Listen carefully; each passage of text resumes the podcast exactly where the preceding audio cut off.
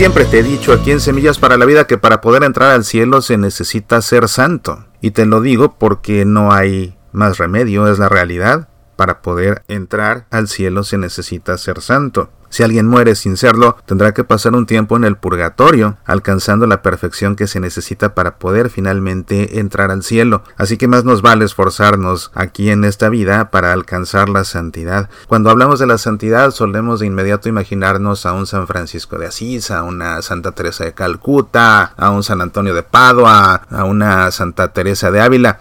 Y quizás esos ejemplos nos resulten a nosotros inalcanzables. Ciertamente se trata de grandes santos que precisamente por eso han sido canonizados para servirnos como punto de referencia, para servirnos como un modelo, como un modelo de vida cristiana, de vida virtuosa, de vida eh, amorosa, de vida de fe, como modelos, no para que los imitemos, sino para que más bien imitando sus virtudes lleguemos a Cristo Jesús, porque ese es el objetivo de nuestra vida, llegar a Cristo Jesús. Sin embargo, ese ejemplo grande, aunque tal vez nos resulte inalcanzable a muchos, lo cierto es que no estamos exentos de tener que ser santos para poder entrar al cielo. Y eso sí que resulta siempre refrescante y resulta motivante y resulta alentador y nos da esperanza cuando vemos que una persona ordinaria, una persona laica, una mujer que ni siquiera fue mártir, que no dio la vida por otros, ¿no? Sino que una mujer que en el ejercicio cotidiano de su trabajo, siempre bien hecho, siempre hecho con amor y siempre ofrecido a Dios, llega a los altares. Se trata de Guadalupe Ortiz de Landazuri, la primera mujer laica científica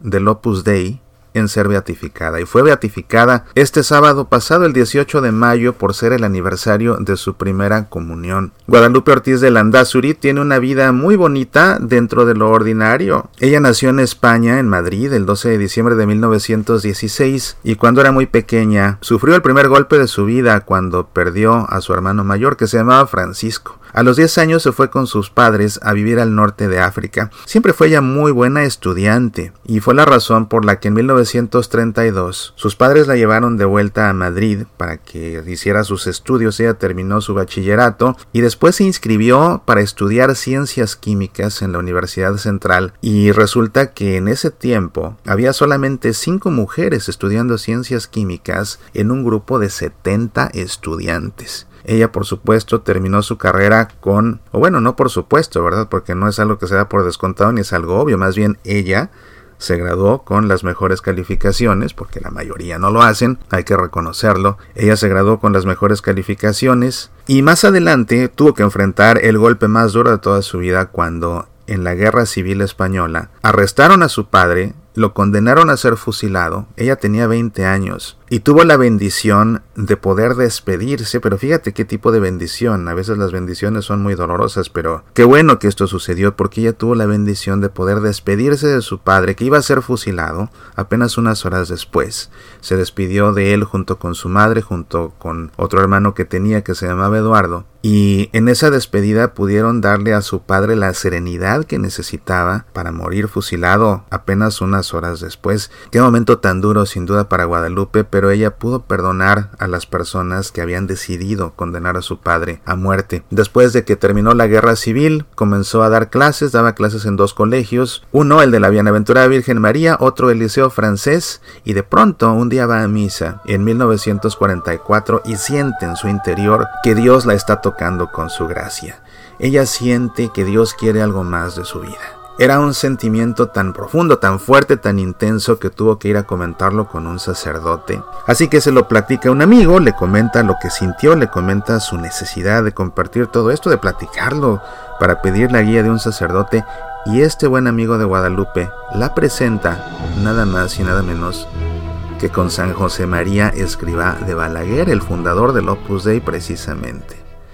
Y es ahí que hablando con San José María, ella comprende que la llamada de Jesucristo es a amarlo a través del ejercicio de su trabajo profesional y a través de su vida ordinaria, que es precisamente el modelo de vida que propone el Opus Dei. Ella discierne mucho acerca de esto, asiste a un retiro espiritual y acepta el llamado el 19 de marzo de 1944, cuando tenía 27 años. Ya perteneciendo al Opus Dei, San José María se da cuenta del potencial que tiene Guadalupe y le encomienda una tarea titánica, enviarla a México para llevar el Opus Dei a este país. Por supuesto, una tarea muy complicada, pero ella logra abrir una residencia para estudiantes y también un centro de formación profesional para las mujeres campesinas en México y como un fruto de su trabajo apostólico comienzan a florecer las vocaciones al Opus Dei y el Opus Dei comienza a extenderse en México. Después de esto, San José María la llama a Roma para que trabaje con él en el gobierno central del Opus Dei, pero al mismo tiempo que ella realizaba estas tareas de carácter apostólico, ella nunca abandonó la ciencia. Guadalupe siempre continuó trabajando en la ciencia y continuó también desarrollándose como química. A los 42 años trabajaba en el Consejo Superior de Investigaciones Científicas, que es el organismo público de investigación más importante de España y el tercero más importante en toda Europa. Estudió también su maestría y también obtuvo su doctorado, obteniendo la máxima calificación posible. Siempre ella dedicada a sus estudios, siempre ella dedicada a su trabajo, siempre ella dedicada a su apostolado, siempre haciéndolo bien, haciéndolo por amor,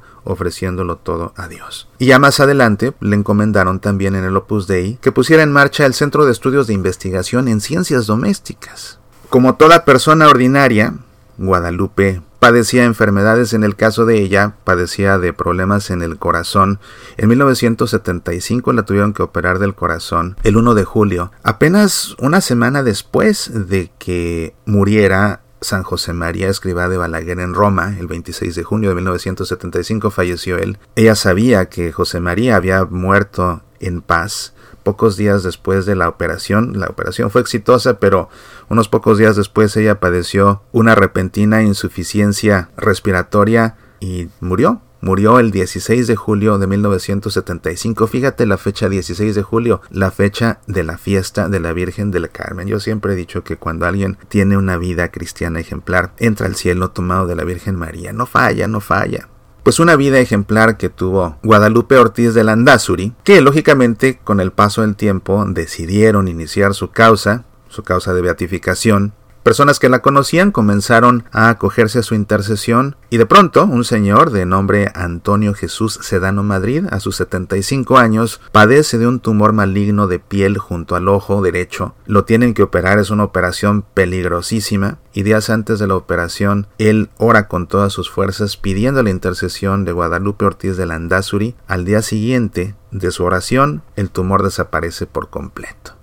Los médicos no logran entender, no logran explicar, se realizan muchos estudios, era un tumor maligno, era una cirugía peligrosísima y el tumor desapareció por completo y no volvió. Después de muchas investigaciones se confirmó que esta sanación había sido milagrosa y lógicamente fue atribuida a la intercesión de Guadalupe Ortiz de Landazuri y esto fue lo que dio ya el sí a la Congregación para las Causas de los Santos para aceptar su beatificación. Y es así que este sábado, del 18 de mayo, en el aniversario de su primera comunión, ha sido beatificada Guadalupe Ortiz de Landazuri. Una vida ordinaria, dedicada a Dios, en el ejercicio de su profesión, en el vivir la vida cotidiana, siempre buscando hacerlo todo lo mejor posible, siempre por amor, siempre ofreciéndolo todo a Dios. A fin de cuentas, el camino seguro a la santidad y la Beata Guadalupe Ortiz de Landazuri nos lo deja claro. Sí se puede.